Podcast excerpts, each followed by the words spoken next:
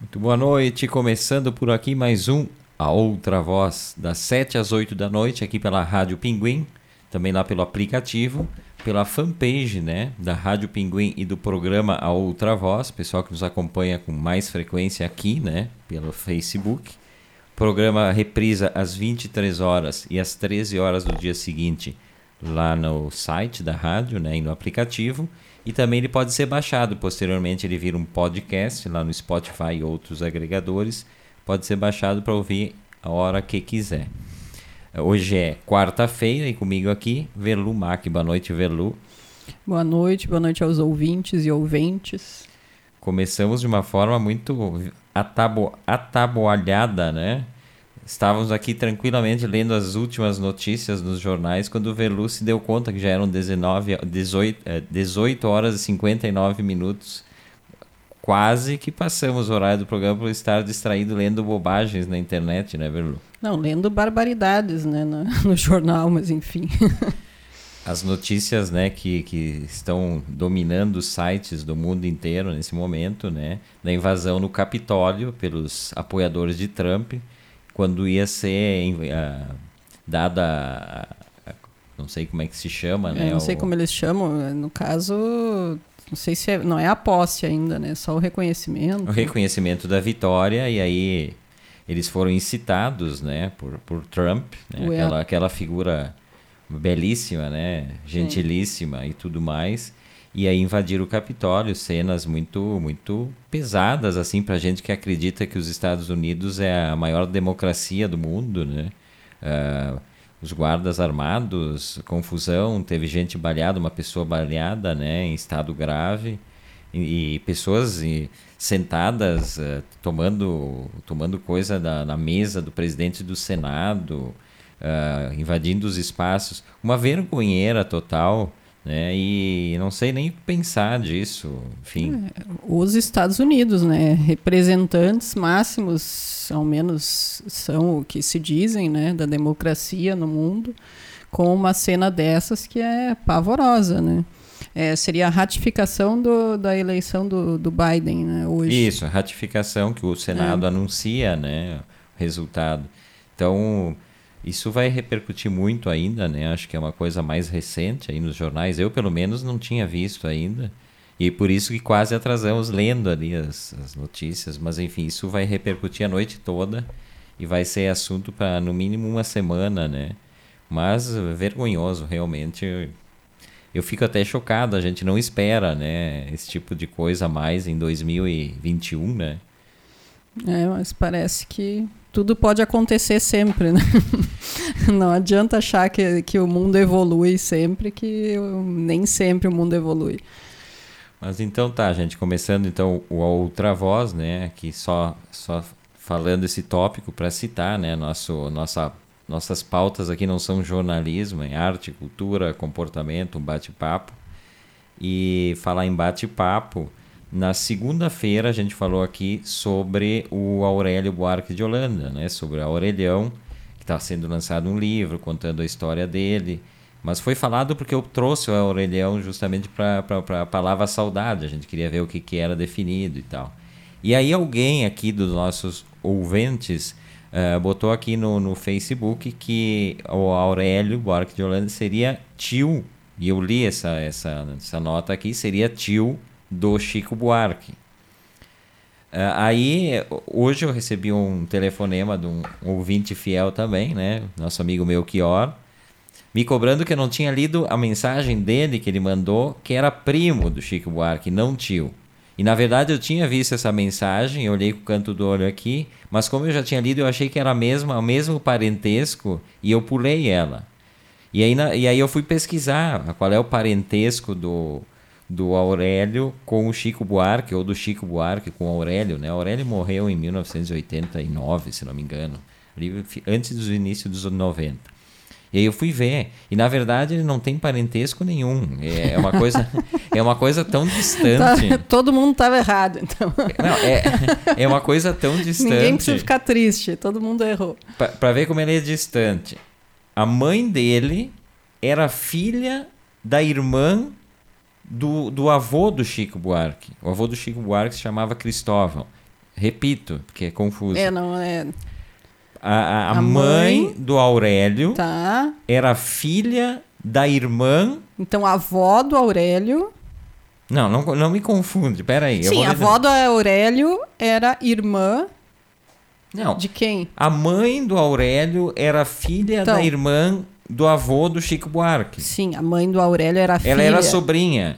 Então, a mãe do Aurélio era sobrinha do avô do Chico Buarque. Então, não é nem tio, nem primo, nem nada. A Verlu que acha que primo, primo e irmão já não é parente, né, Verlu? Ah, não, pra mim já não é parente. Eu tenho graves problemas de saber esses nomes aí de paren- parentesco aí. Tirando pai, mãe, vovó, tio e primo, primo, primo, né? Não aqueles que Primo dizem, irmão. ah, teu primo. Segundo primo. Aí tu vai ver, ah, sei lá, o que de não sei quem e dizem que é primo. Já não é mais parente, né? Não, mas tem a categoria segundo primo, terceiro primo, tem essas categorias. O problema é que a Verlu chama toda, foi acostumada quando criança, todo mundo era tio. E aí acho, aí não, aí eu acho que é aí que tu te perde nessa questão de parentesco. O vizinho era tio, o, a- o açougueiro era tio, o fulano era tio. É, realmente, a, a- a vizinha sempre foi tia, sempre chamei de tia, tinha uns amigos dos meus pais, e daí era sempre tio e tia. E no fim, a pessoa não sabia direito se realmente era tio e tia ou se né, era só um- uma forma de tratar. A princípio era para ser carinhosa, atualmente acho que ninguém gosta muito que chame de tio se não é tio, né? Então não sei. É, e olha só, deixa eu já saudar, o pessoal começa a nos acompanhar aqui, né? Nosso DJ Thunder, Miguel Luiz Trois, dando seu boa noite, Everton Verlu, boa noite, Miguel. A tia Dete, né? Tia, tia Dete, a tia Dete que é dona de escolinha infantil. E sempre chamada de tia Dete, inclusive pela gente, quando a gente cita ela. Sim. Bernardete Custódio, dando seu boa noite, boa noite, tia Mas Dete. ela é tua tia? Não, ela é tia das crianças. As crianças na escola, o tia é um termo usado, né? Sim, né? Mas aí, daí tem que ver se ela gosta que chamem de tia. Que depois mudou. da- Prof. Prof é outra coisa que se usa muito Sora, se Ah, falava Sora. Sora. hoje. É o pior que pode Sora é pior ainda, Sor. Que é lá do, da, da, da região da Velu, lá de Rolante e tal. Sora. Essa aqui eu nunca ouvi. Aqui eu ouço muito prof.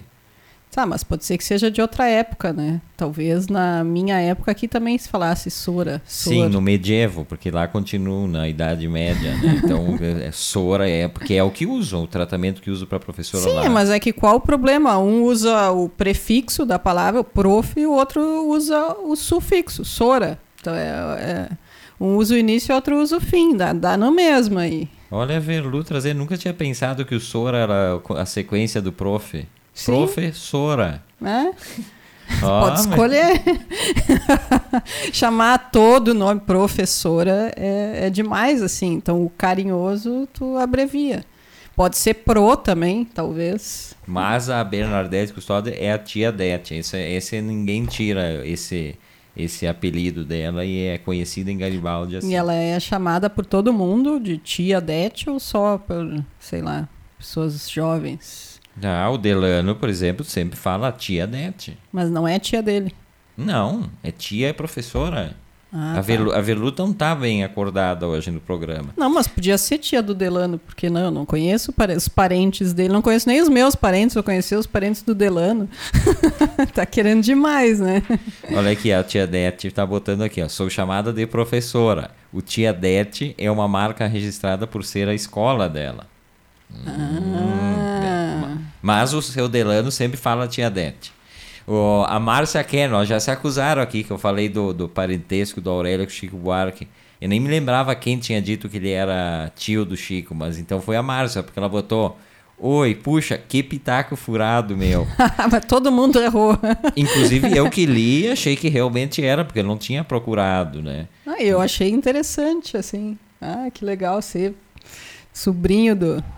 É, não, mas eu vou repetir. Re- Anotem aí. A mãe do Aurélio era filha da irmã do Cristóvão Buarque de Holanda, avô do Chico, que era o pai do Sérgio Buarque de Holanda, pai do Chico Buarque. Simples, Eu não fácil. entendo por que, que tu fez essa coisa tão difícil de a mãe era filha do. Por que, que tu não disse a avó dele? Porque eu quis complicar, ué. Se é pra complicar, vamos Ah, complicar. olha. E aí, falando. Eh, Aqui, ó, Maíse Baldasso Morelato tá botando aqui. Mas será sempre a tia Dete, não adianta, a tia Dete. ai, ai. Um abraço aí pra Maíse também que tá nos acompanhando. Falando em Melchior, né, que foi o amigo que, que fez toda essa polêmica, que também estava errado, que não era primo. Imagina, imagina Aurélio, sei lá, muito mais velho. Muito mais velho para ser primo, só Pra se ser- fosse primo terceiro. É, não, É. Sem, sem condições também. Ah, falar em Melchior, hoje é o dia, um dia que é comemorado no mundo inteiro, que é a festa dos reis, né? Porque aí tem o, o Melchior ou Belchior, que é um dos reis magos, né? Eram três, o Gaspar, o Melchior ou Belchior, ele pode ser grafado dessas duas formas, e o Baltazar. São, e aí se comemora o quê? No dia 24 de dezembro nasce, nasce, nasce o menino Jesus, né? E aí os reis magos saem de diferentes pontos, um sai da Europa, outro sai da Arábia e outro da África. Quer saber qual sai de qual? O Baltazar sai da África, o Melchior da Europa e o Gaspar da Arábia. E eles vão em direção ao, ao a Belém, né, onde nasce Jesus. E, e esse trajeto dura então de dia 24 até dia 6, quando eles chegam lá para entregar os presentes pro Nossa, mas os presentes, tomara que fossem coisas duráveis, né? que não fosse Claro. comida, porque senão, no caminho, velu, todo esse tempo aí chegava lá podre já se era comida, porque na época devia se pensar que era muito provável que levasse alguma coisa de comer, né? Alguma coisa assim. Velu, sempre pensando em comida. Quando eu digo aqui, vocês acham que é exagero, né? Já pensou que vai estragar a comida no caminho? Não, é incrível. Eu vou dizer o que cada um levou. O Gaspar levou incenso. O Melchior, né? Nosso, nosso ouvinte também, né? Ouvinte Melchior, poderoso, né? É, é compatível Desde com- aquela época, Desde né? aquela Sempre época, bem posicionado, bem posi- colocado. é. Bem posicionado. Esse levou ouro, não é? Ah, fino. E o Baltazar levou mirra, que era um- uma espécie de. Era, era um pozinho saído de alguma planta que era para fazer, não, nem sei o que, que era, se era para fazer um chá e tal. Mas nada que estragasse, Velu, não era nada de comida. Ai, que bom. E aí essa data ficou marcada eh, no mundo inteiro de formas diferentes, ela é comemorada. Né? Ela, ela é importante em vários, em vários lugares. Eh, e aí na Espanha, por exemplo, é uma data super importante, que é quando, eu não sei se no Natal as crianças ganham, as pessoas trocam presentes na Espanha, mas eu sei que na, no, no Dia dos Reis, sim, eles trocam presentes. E aí as crianças escrevem cartinhas para os pajens reais, que são os intermediários com os, os reis magos, né? Então elas ganham o presente dos reis magos né, na, na Espanha.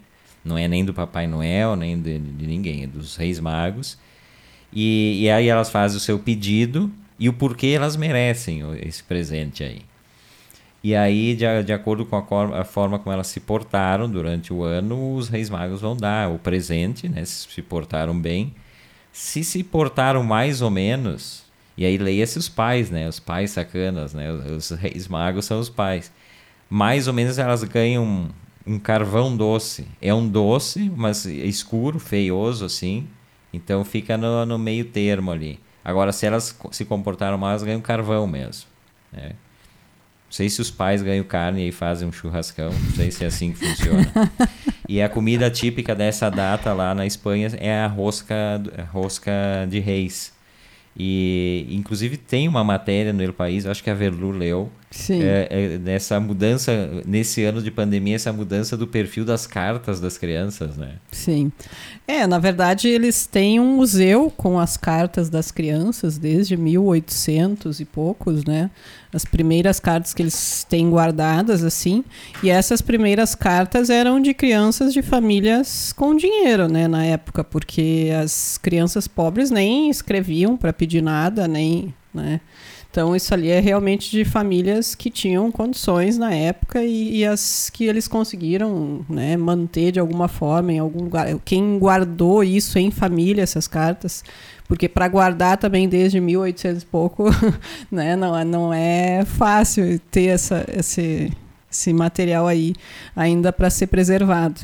E as crianças pediam, elas falavam primeiro, né, se referiam assim de forma toda pomposa, né, Uma, tu vê, inclusive, porque o texto fala não só da mudança do tipo de presente que elas pediam, mas também da forma, né, super formal que elas se referiam, faziam a carta, a caligrafia que era toda pro ladinho, assim, toda desenhada, né, na época e tal, e, a mudança que tem para agora, que é uma letra toda mais arredondada, né, bem mais, assim como a gente está acostumado, né.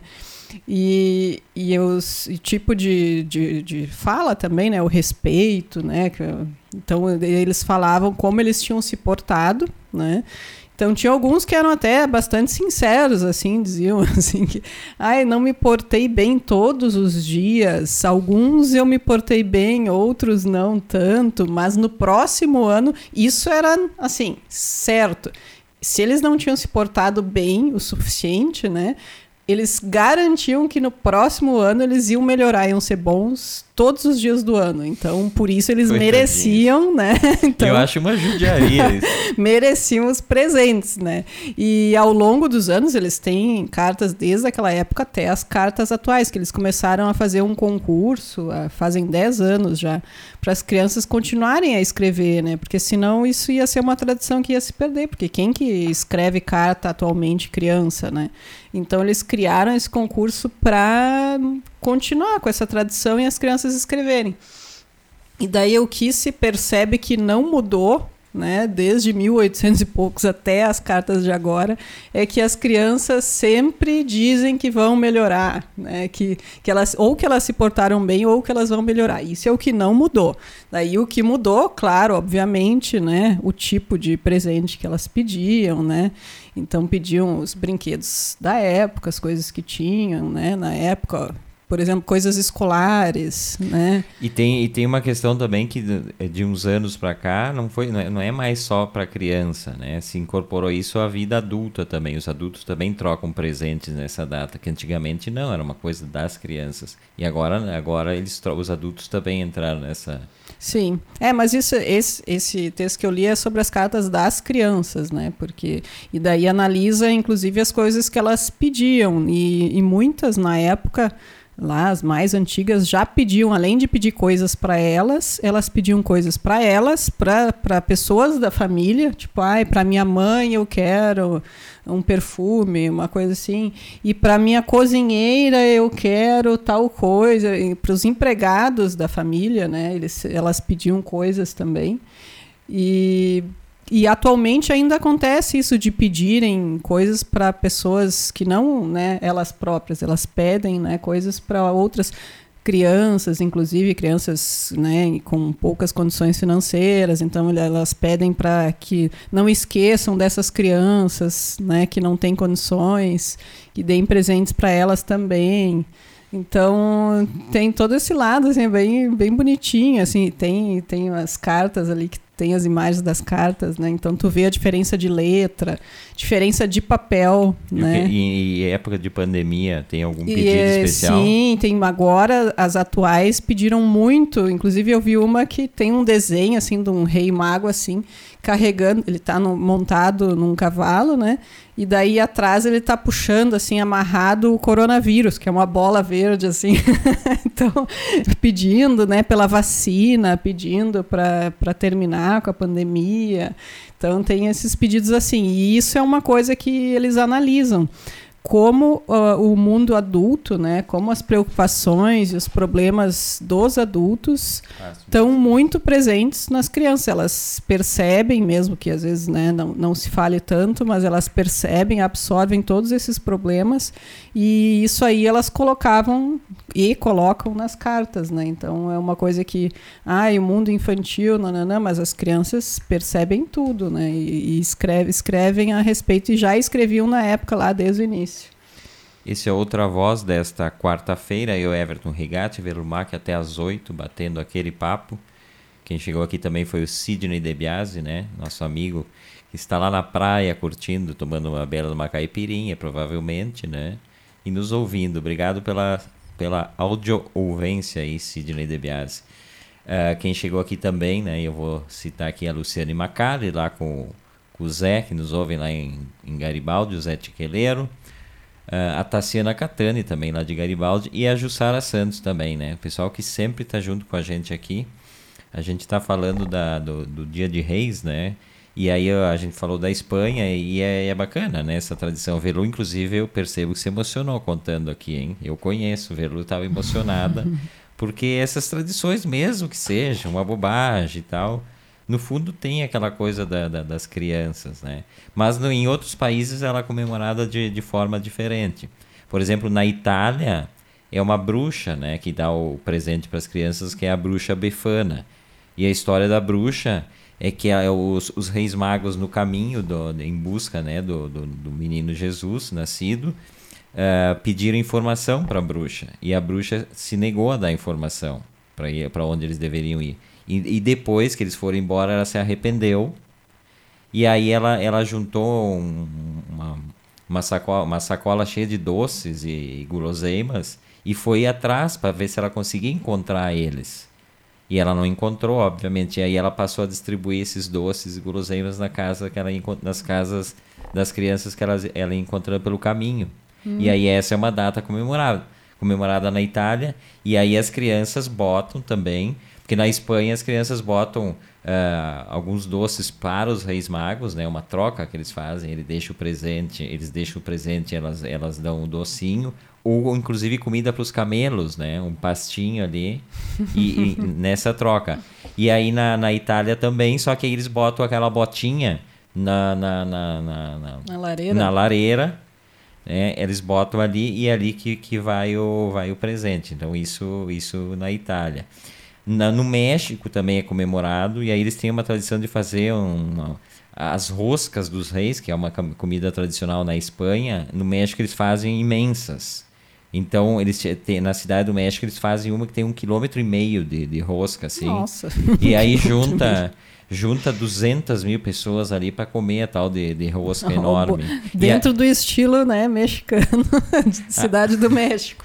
Não pode ter te, te poucas lembra, pessoas. Te, te, lembra alguma coisa, essa, essa aglomeração Nossa. mexicana? Dia dos Mortos, né? Quando a gente foi, a gente pegou bem o Dia dos Mortos. Não, o Dia dos Mortos, a, a, além de toda a comemoração que é no país inteiro, e aí é na Cidade do México, tem uma rua que, que, que que vai desde o Palácio das Belas Artes, aí Alameda Central, que é aquele parque grande que tem ali no centro da cidade do México, Alameda Central, e essa rua une uh, como se fosse, sei lá, vou imaginar um pouco eh, mais larga, mas uma rua da praia, em Porto Alegre, né?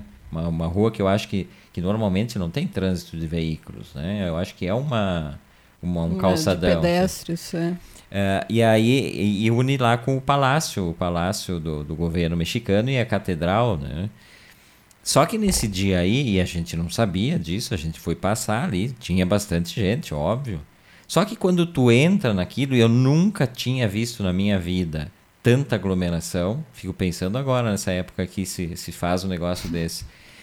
Tinha tanta aglomeração que depois que tu entrava naquela rua, tu não tinha mais nem como sair, entrar em alguma loja nem como. Uh, não, tu não podia parar. Não, não... Tu não podia passar mal, ah, estou mal, muita gente, né? Ou claustrofobia, né? É, porque é muito fechado ali, todo mundo aglomerado, assim, não sei se é essa fobia que se chama de pessoas. Mas eu sei que, é tanta gente que tu não consegue parar. Tu tem que ir acompanhando e num, num, num passo que a multidão tá indo, né? Não, tu não, tem consegue que querer nem... andar mais ligeiro, mais devagar. Tu não consegue nem desviar pra rua lateral, porque o, o é, um, é uma massa tão compacta. É. Tu só consegue sair daquela massa quando tu chega lá na frente do Palácio do Governo, que aí é uma praça enorme, e aí se, se, se dispersa, dissolve, dispersa é. essa, essa multidão. E o nosso objetivo era voltar no meio do caminho, nem pensar. A gente que, teve que andar essas quatro ou cinco quadras e depois a gente teve que entrar no fluxo de volta, porque não tinha outra forma. E o fluxo de volta é igual ao fluxo de ida. Ou seja, entra. Eu me lembro que a gente tentou entrar numa loja e não conseguia sair, porque era atropelado, não tinha. Não, não tem como. Ah, eu vou ir para o lado aqui, deixa eu ir indo para o lado, não tem como. Então eu desejo nessa, nessa data aqui para o povo mexicano, para a cidade do México, um, um, bom passeio lá pelaquela rua, boa aglomeração e vão comer seu bolo de um quilômetro e meio. Mas claro que, obviamente, que imagino que não vai ter esse, isso esse ano, né? 200 mil é, pessoas. Se espera que não. Se não, e aí sim que vai ser aglomeração, né? E aí o dia do. Aqui no, no Brasil também tem algo com, com, com relação aos reis. Uh, o terno de reis, né? O reisado também que chamam. E aqui na Serra tem, eu me lembro, não sei se ainda hoje. E aí o pessoal aí de Garibaldi pode me ajudar, o pessoal de Carlos Barbosa também, se ainda tem aqui, na, não sei esse ano também com pandemia, talvez não tenha nada, né? Mas enfim, se ainda permanece, que, que se juntam grupos, né? Onde cada um tem uma, uma tem alguns que tocam, outros que cantam. Tem personagens, na verdade, caracterizados ali, com vestimentas próprias, e eles passam uh, cantando nas casas, cantando, e, e, aí eles cantam coisas. Eu me lembro de ter presenciado, abre a porta, dono da casa, tudo canções assim, e aí as pessoas recebem com comida, com bebida, eles entram, comem, bebem, tocam um pouco aí e vão seguindo de casa em casa. Imagina no fim da noite, que não beberam. não, verlu, mas verlu ninguém diz que é bebida alcoólica, pode ser Ih, um suco, é, uma é, água. Aliás, acho que nem é bebida alcoólica. Vai receber os caras com iscão lá.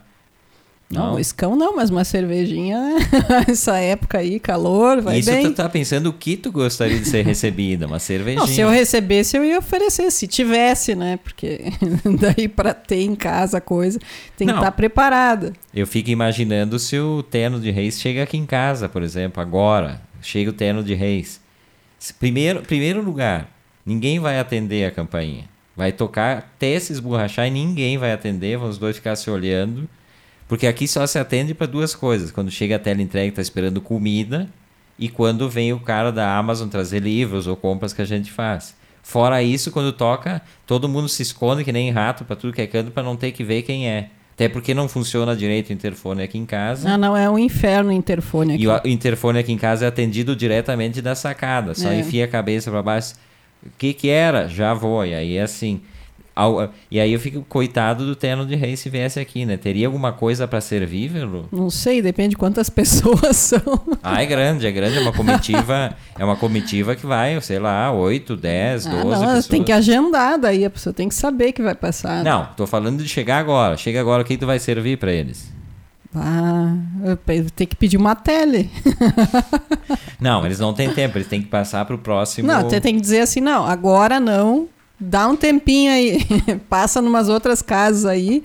Daqui a uns 40 minutos vocês chegam. Daí eu pedi uma tele.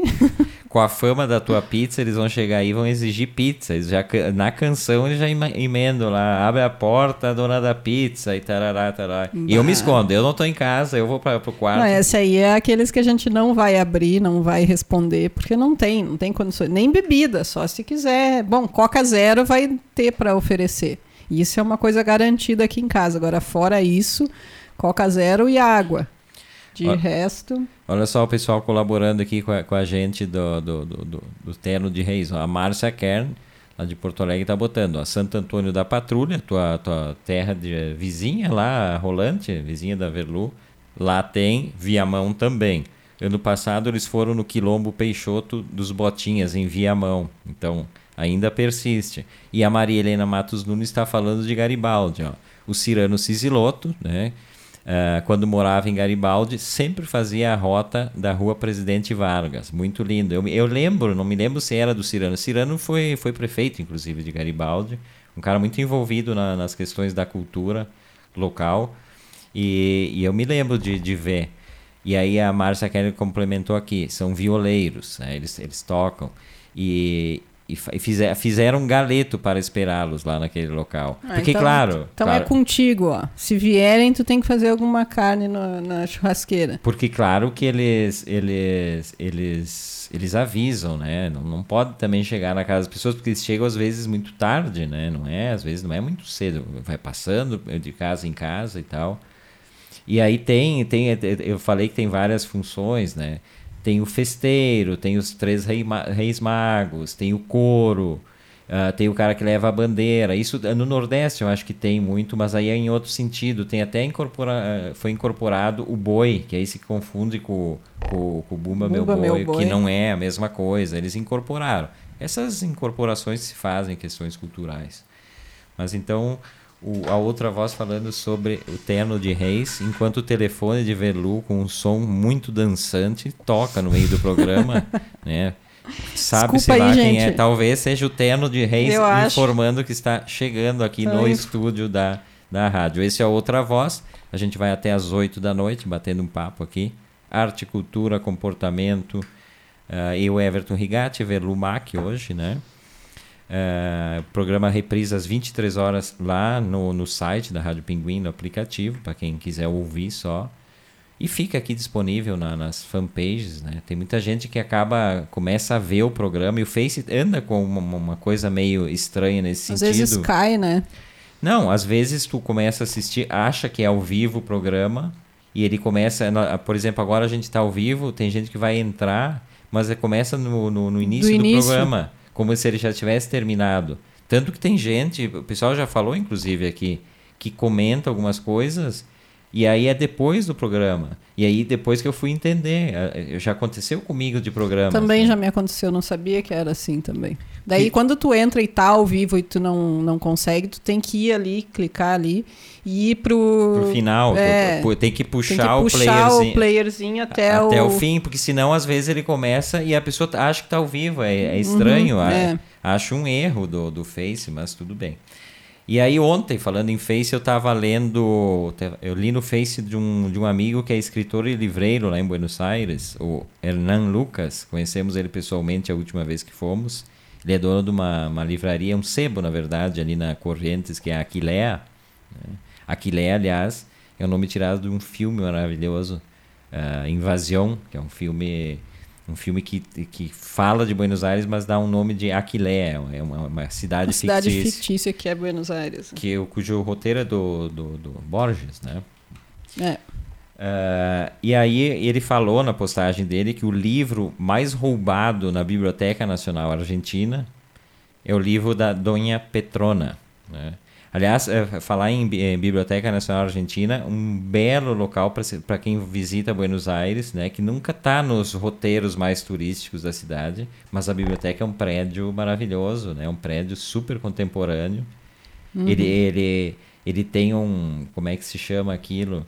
Ele tem um espaço embaixo e o primeiro andar é... É, é super alto, é, né? É, é muito alto e tal prédio maravilhoso ali perto da perto da, da, atrás da Recoleta do cemitério da Recoleta na verdade né eu recomendo uma visita aí é bem bacana dá para entrar e, e, visitar algumas coisas e tal não dá para roubar o livro da Donha é, Donha não é para roubar mas né? e, e a, a Donha Petronha, Petrona, na verdade, é um personagem super importante da, da, da gastronomia e da televisão argentina, né? Uma, uma senhora conhecidíssima. E eu já vi que o Hernan tem na, na Quileia para vender eventualmente alguns exemplares do livro dela, que é um livro de culinária uh, famosíssimo na Argentina. E a gente vai falar um pouquinho sobre ele. Ela que nasceu no interior de Santiago del Estero e aprendeu a cozinhar com a mãe. Sim, a mãe ensinou ela uma sobremesa que era para tipo pegar marido.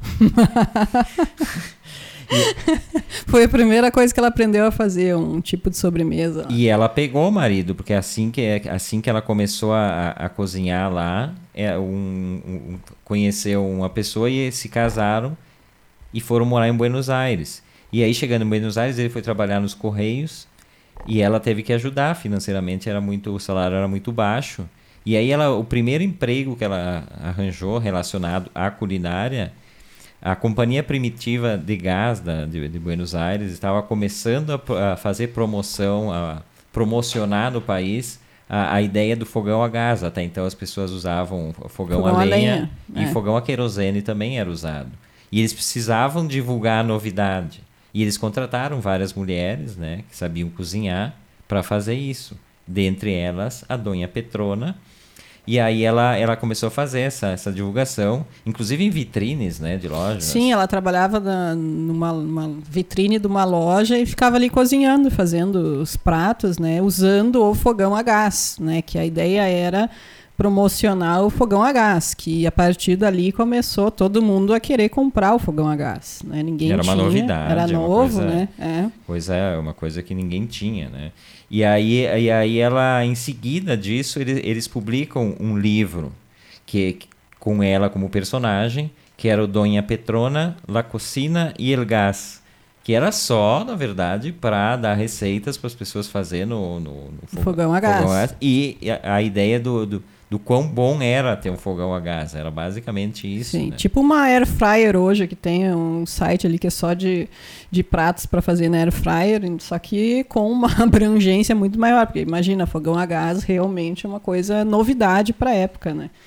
E aí ela, ela em seguida ali, ela, ela começa a trabalhar no rádio. Ela começa a sua carreira na mídia no rádio. Primeiro na rádio argentina, ficou um tempo ali mas ela depois ela vai para duas grandes rádios, né, que é a Rádio Excelsior e a principal, a chamada BBC argentina, que é a Rádio El, El Mundo. É uma rádio poderosíssima da época, a mais poderosa. A gente teve a oportunidade de conhecer o estúdio da Rádio El Mundo, que hoje já nem sei se a Rádio El Mundo ainda emite, mas hoje é ocupado pela Rádio Nacional, né, que é estatal, uhum. que foi um estúdio, um, um prédio Art Deco, construído especificamente com questões de acústica, inclusive os, os espaços ser rádio, para ser rádio, né? Hum. no centro de Buenos Aires, na, na Caimaipu, uh, paralela ali à Florida. Então, a, ali ela, ela começou então a carreira midiática, mas ela se destaca mesmo em seguida quando ela vai para televisão. Canal 7, acho que ela Ela começa no Canal 7, mas, mas ela dá o, o, o boom mesmo quando ela vai pro El 13, né? Que era o canal hum. mais poderoso. E aí lá ela tinha um programa, e eu até trouxe um livro aqui. Esse livro é maravilhoso. Ela tinha um programa às tardes, né? Que é, é nesse primeiro. Segundas, era... segundas, quartas e sextas ela, ela fazia receitas. E... Buenas tardes, muito gusto. Hum. Que é, além de receitas, tinha dicas para as mulheres, de, de, várias coisas. Né? Economia né? doméstica, mulher moderna, enfim, como cuidar do seu marido, trabalhar e cozinhar e nananã. Né? O que dá origem, inclusive, a canais contemporâneos na Argentina. Utilíssima, que é um canal, claro, não dá dicas de cuidar de marido, mas é um canal de coisas para da, da, casa, né? Desde programas de gastronomia, programas de, de dicas de decoração, de tudo que é utilíssima, é um canal bem importante lá. Mas então é ali que ela, ela se destaca. E aí, em 1933 foi publicado, isso foi, foi antes do, da, da TV, inclusive, mas em 33 a primeira edição do livro dela, né, que se converteu no, no, no livro, no terceiro livro mais vendido na história da Argentina, perde para a Bíblia e para o Martim Fierro, que é um, é um, é um clássico da, da, da, literatura argentina. Ele é o terceiro livro mais vendido. A, a primeira edição, e aí eu pego esses dados desse livro aqui, é um livro maravilhoso chamado Según Passam los Platos é, é um livro. Uh, de la comida caseira à la vida gourmet. O cara faz uma análise, é Oscar Finkelstein. Ele faz uma análise da, da, da, da, cultura argentina, mas através da comida e dos hábitos alimentares. E um dos capítulos, obviamente, ele fala da Donha Petrona. A primeira, a primeira edição, e ela vendia em casa a sete pesos, uh, 3 mil exemplares. Em duas semanas se esgotaram os livros. É um livro, para o pessoal ter uma ideia, um livro de mais de 500 páginas, né? Não é um livrinho de culinária. Eu fiquei pensando agora que tu, tu falou, será que não dá para fazer um paralelo dela com a Dona Benta aqui no Brasil? Que ela é Tá, mas o Dona, o Dona Benta era o personagem. Eu, eu, faço um paralelo no Brasil com a Ofélia. A ah, Ofélia, Ofélia maravilhosa. Maravilhosa cozinha, cozinha da Ofélia, é verdade. É. Deve ser mais ou menos isso. Eu pra... acho que a relação é, é, essa. Claro que não tão, tão forte assim, né? Sim. Porque... porque acho que agora a maravilhosa cozinha da Dona Ofélia não é mais. E lá na Argentina, a Dona Petrona continua até hoje, né? Tanto que é Sim. o livro mais roubado da biblioteca. Sim, é um livro que é vendido, edição, eu não sei. É Tem milhões... mais de 100 edições, para ter uma ideia. mais de 100 edições. Eu fui olhar para tentar comprar e estava indisponível, né? Não tinha como comprar. Mas lá deve ter, né? Aqui que a pessoa não consegue, mais difícil. E ela morreu com 93 anos. É, em 1992 ela morreu. E disse que ela chegava em casa tomava um, um uiscão né? que até o fim da vida, assim, que era bem. E ela tinha a assistente dela que viveu com ela até o final também, né? Que eu não me lembro Sim. o nome. Juanita? Juanita. Juanita, é. que era assistente da, do programa dela. E no final ela já não conseguia mais fazer o programa, ela teve artrose, ela não Sim, conseguia. ela né? acabou. Ela teve o programa na TV 20 anos, né? Imagina que é 20 anos de programa na TV e com sucesso sempre. É, E, e depois ela também dava aulas, né? Quando ela não conseguia mais, ela dava aulas em casa, assim, coisa para as pessoas. Então, sucesso até o fim da vida, a dona Petrona. Donha Petrona. É maravilhosa. Eu, eu, eu já vi alguns vídeos dela no YouTube de, de programas antigos, tem programas preto e branco, assim. É sensacional ver. Mas é um personagem, um personagem bem conhecido na Argentina. E falar em roubar livros, Velu, costuma roubar livros em bibliotecas, em livrarias? Conta pra nós. Já Ah, roubou? não, acho que não. Não me lembro, assim, acho que não. Nunca roubei um livro. Nem de amigos, assim, de pegar e passar a mão. Acho que não também. Porque. Não, acho que realmente não, nem de pegar de amigos. Eu, eu tenho. É porque, como assim? Eu tenho pavor que me peçam livros e não devolvam, né? Então eu, eu tenho esse mesmo cuidado. Se, se eu pego algum livro emprestado, eu, eu, eu nem gosto de pegar emprestado, na verdade.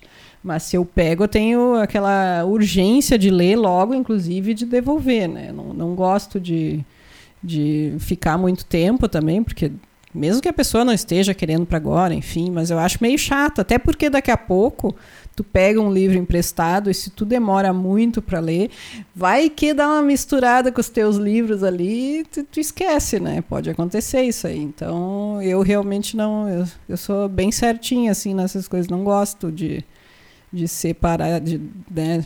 gosto de entregar logo o livro. Acho que eu nunca roubei, porque imagina, Ia me lembrar, eu acho. A não ser que eu tive algum problema aí. É, eu, eu, eu, sempre digo que quer, quer, quer ganhar o inimigo é pegar um livro meu emprestado e não devolver. Eu nunca mais vou esquecer que não devolveu. Eu sei quem pegou, eu sei. Inclusive, quem estiver nos ouvindo aí que fez isso, eu sei quem você é, eu sei mesmo. Eu sei o livro e o que a pessoa levou. Então, quer emprestado o livro, empresto com prazer, mas tem que devolver. Aquela coisa tem que pedir de volta. Tem gente que faz, inclusive, um bota dentro um impresso, tem gente que manda imprimir, inclusive. Este livro pertence a fulano de tal. Carimbo tem, né? Carimbo. Favor devolver assim que terminar de ler, né? E eu, eu, sinceramente, eu não gosto, pode ser apego às coisas e tal. Mas tem gente que acha normal. Essa coisa seria um pecado menor roubar livros? Tem gente que acha que sim. Tem gente que confessa isso. Não, acho que de amigos até sim. Acho que é roubar de, de loja ou de, de livraria, de biblioteca, já acho meio pesado, assim. Mas tem. Isso é muito comum, assim, relatos de, inclusive, escritores em início de carreira, né? Que roubavam livros de livrarias. Tem nos livros, inclusive, escrito assim, que ah, roubou tal livro de tal livraria, né? Uh, acho que o Pilha, não era o Pilha? Sim, o Pilha roubava, é um deles. Roubava livros de, de livrarias, assim, mais roubava do que comprava, eu acho. Então, e é um, um, um roubo, assim, que é aceitado como normal mesmo. Mas eu realmente nunca fiz eu acho. Eu acho, né? Tô, dizendo. Pode ser que alguém tenha me emprestado um livro e eu tenha esquecido, eu acho que não. Mas se aconteceu, foi isso, não de eu roubar, assim, de algum lugar. Citou então o Ricardo Piglia, né? Que é um dos grandes, já falecido também, um dos grandes uh, escritores argentinos, que tem o, aquele dia, dia, Diários de Emílio Renzi, que é um personagem, né? O alter ego dele. São três volumes. No Brasil foram editados dois, o primeiro e o segundo, o terceiro volume não. A gente tem a coleção, os três volumes da Anagrama de Buenos Aires. Mas no Brasil foram editados pela Todavia, talvez. Acho que foi pela Todavia. Recomendo também, é um livro em formato de diário para quem gosta. E tem todas essas histórias maravilhosas, né? Inclusive Sim. essa do, do roubo de livros. É, é, que ele era um escritor que, tipo, como quase todo escritor, né, que tentava viver de, da escritura, mas que não ganhava dinheiro, então ele às vezes até passar fome passava, mas ele queria muito ler, né, porque um escritor, né, o que tu espera é que ele realmente seja um bom leitor, né, um leitor voraz. E daí ele não tinha, às vezes, como conseguir os livros, ninguém tinha também. Às vezes os amigos são tudo mais pelado que tu, né? De dinheiro. não tem livro também, então ele ia nas livrarias e roubava, né? A Márcia Kern tá botando aqui, ó. Botou aqui espetáculos, dicas da Donha Petrona, que a gente tava falando, né? E ela botou que ex libris, artistas plásticos fazem gravuras em metal, estilo, e o ex libris significa da biblioteca de. E aí ela coloca nos meus livros queridos. Ela botou aqui a Márcia Kern. Interessante, né? Mas eu, ó, eu não realmente esse roubo. E aí eu fui pesquisar baseado nessa ideia, né? O Donha Petrona, o mais roubado da, da Biblioteca Nacional Argentina. E aí o livro mais roubado no mundo em bibliotecas, velho a Bíblia. Ou seja, uh, um dos, um dos Eu dez... pensei, mas não ia dizer porque, né? Pelo contraditório. Do... porque para um livro ser vendido no mundo inteiro e ser roubado no mundo inteiro, tem que ser um livro universal, né? Que tenha no mundo inteiro, traduzido no mundo inteiro. E daí eu até pensei a Bíblia, mas pensei não pode ser, né? Mas o não roubarás fica onde nessa hora aí, gente?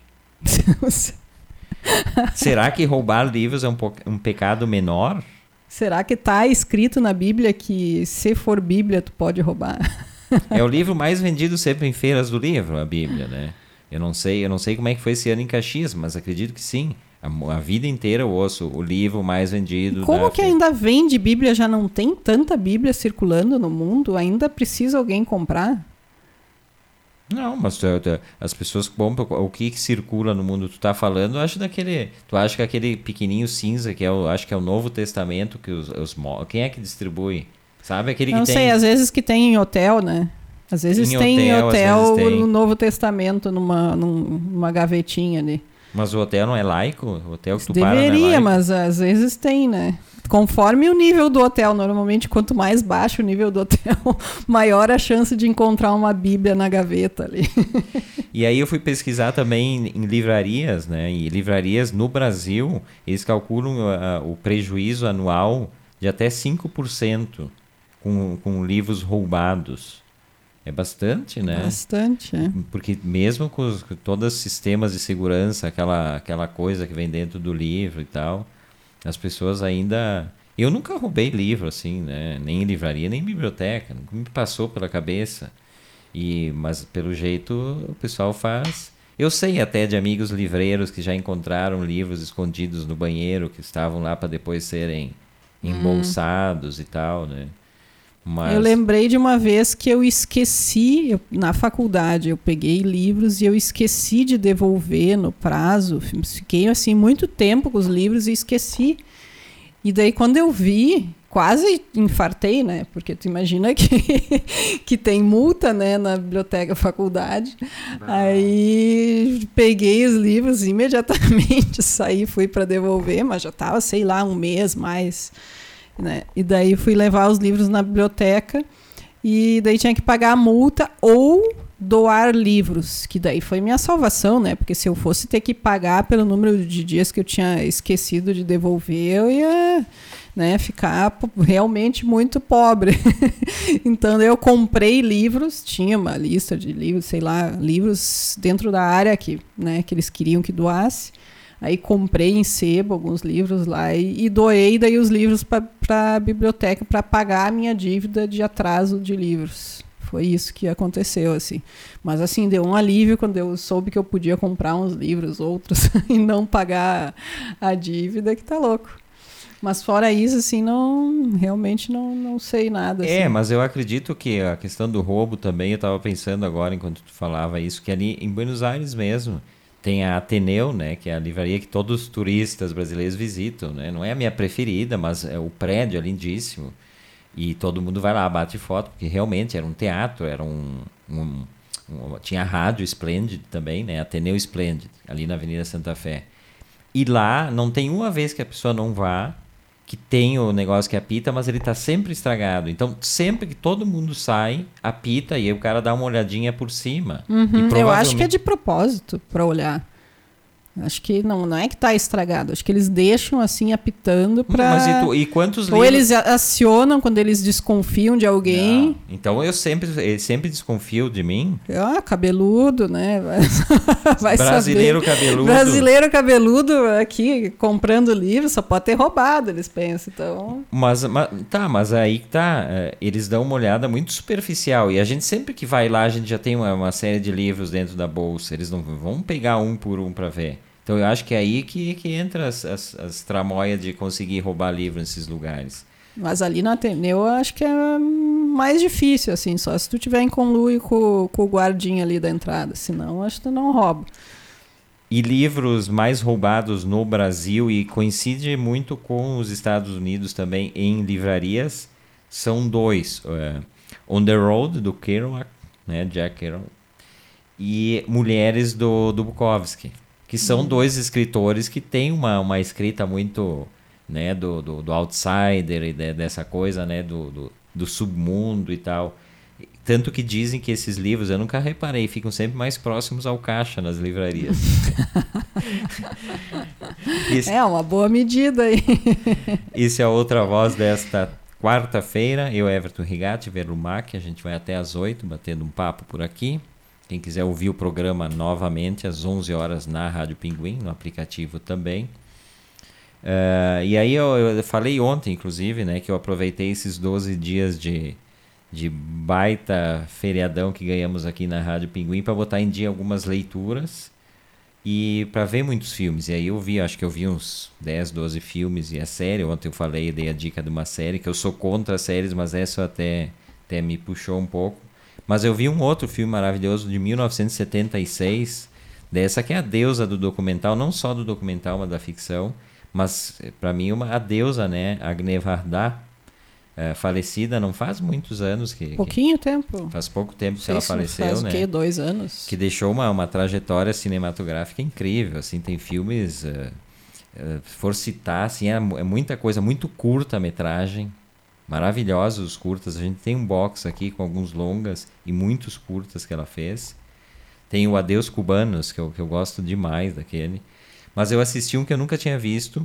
Aí é um, é um longa, que é o Daguerreótipos. Né? Daguerreótipos, que é o primeiro, o primeiro tipo de, de fotografia que teve, que não tinha negativo, né? era impresso direto num, numa estrutura metálica. É a primeira metálica. máquina fotográfica. E o que, que é o daguerreótipos? Uh, ela, ela, ela filmou comércios no entorno da, da casa dela. É, em, na, na, em, hum. em, máximo 50 metros da casa dela, isso em 1976. Em, em Paris. Paris. Em Paris. Hum. E aí ela fez isso e, e, montou um documentário. É maravilhoso porque ela mostra personagens assim, personagens daquelas lojas de, de, dos anos 70, 76 foi o filme então aquelas ah, lojas que vendiam de tudo, aí tinha o açougue, aí tinha o, o, o cabeleireiro, que era uma, tinha uma masculino e feminino, tinha as mulheres e os homens que cortavam, tinha o bar, o café, e ela se fixou em alguns desses personagens aí, e, e, fez essa, esse documentário que eu recomendo muito, assim, é, é, lindo, porque ele fala dessa coisa, né, dessa coisa do, da, da proximidade do, do, do, do comércio, que é uma coisa que atualmente está muito, muito perdida, né? A gente vai a grandes, a grandes supermercados, a grandes lojas. É, talvez esteja, acho que até tem um movimento tentando retornar um pouco, né? Produtor local, tentar comprar de pessoas que produzem, né, mais artesanalmente, em pequena quantidade, né? Então acho que tem uma tentativa de voltar essa esse comércio mais local assim, né? Não, não, não ir tanto em, em grandes né, mercados, tentar comprar do produtor. Tem inclusive restaurantes que, que se dedicam a ter a, a, os produtos né, de produtores locais, né, ter esse cuidado de, de não, por exemplo, não comprar, não ter no, no cardápio ali uma fruta que, que não é da estação, que vai ter que vir, sei lá, do Ceará. Né? Então, esse tipo de coisa acho que está tá mudando um pouco agora de novo. Mas, claro que não é igual, acho que como. Né, não, tá... não, é que na verdade nem era algo fora do, do normal, era tudo dentro do normal naquela, naquela época, né? Mas olhando hoje, né, a posterior olhando o documentário desse, remete a esse, esse momento que a gente vive em que tudo é muito mega, né?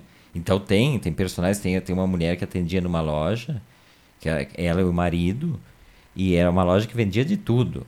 Né? Só que a mulher era completamente deprimida e nem falava mais. E ela ficava o tempo todo ali em volta. Ah, de tu conhecer as pessoas do teu bairro e comprar, acho que até posso dizer que a gente aqui Tu não, porque é meio bicho do mato, quase não, não Como compra, assim, né? bicho do mato? Não. Não, não, não sai de casa para fazer compras, assim. Mas eu tento sempre, tento até por facilidade para mim, eu compro em locais que são próximos aqui, normalmente, né? Da onde a gente mora. Então, eu conheço Uh, pessoal aqui tem uma loja aqui pertinho de uma magazine, né? Uma loja que é para roupa masculina e feminina e tem sapato também, tem bolsa. Então é meio que uma loja mais da moda antiga, assim. E vai muita gente que eu vejo, pessoas de idade aqui do bairro vão muito ali. Tem aquele sistema de tu pegar roupas, que é uma coisa que eu faço seguido para ele aqui, quando que não gosta de sair. Eu pego as roupas, trago para casa no condicional. Ah, isso eu acho bacana. Né? É a loja, é a loja do Ney. Ney. É. É, o nome da loja é loja do Ney. Uh, o, o, Zé, ó, o Zé, o Zé, o Zé botou aqui Lavete a Birra de Pinhata, que é o nosso Zé Graf, né? Ele botou aqui sobre o assunto que a gente estava falando. Everton com essa cara de 171, certo que o alarme vai apitar. Ó. Óbvio, então tá, tá, é. tá certo, tá certo, concordo.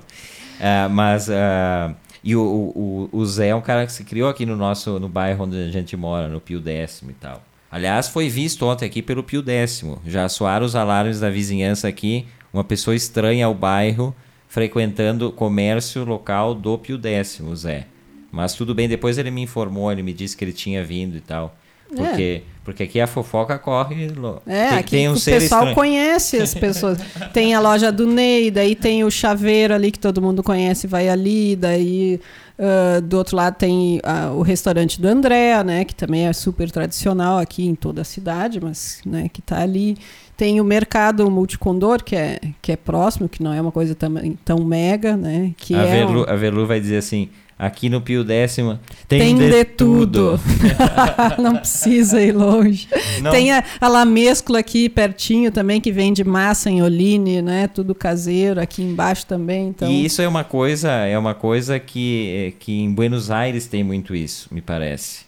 Sim, quando, quando o comércio se, do bairro. O comércio do é muito. As pessoas não vão ao centro de Buenos Aires, até porque Buenos Aires. Nem é muito... em grandes mercados. E né? nem os grandes é. mercados são muito afastados, como, como é em São Paulo já no Rio também, nas cidades europeias os mercados são afastados, mas Buenos Aires tem essa coisa mais do comércio antigo, né? Tem muita coisa, por exemplo, uma coisa que eu acho fantástica é, são as fábricas de pastas, né? As, as, as, fábricas de massas de bairro. Tu encontra assim. massas questão... frescas, né? Massa... né? Que tu vai e tem tudo que é tipo de massa fresca. Diferente daqui, que às vezes tem né, um tipo de massa, dois, lá tem, sei lá, dez tipos de massa, né? Umas coisas bem variadas, assim, tudo fresco ali para te comprar. É bem legal mesmo. E tudo muito dividido, né? Tem a verduleria, tem, tem a, a, a, fábrica de pasta e as pessoas compram as coisas em seus... Uma em cada lugar, né? É. Que é, que é uma coisa legal também. Que é uma né? coisa que o meu irmão que está morando na Índia, lá funciona totalmente assim. Nem mal existe supermercado. Eles nem sabem muito o que é o conceito de um supermercado.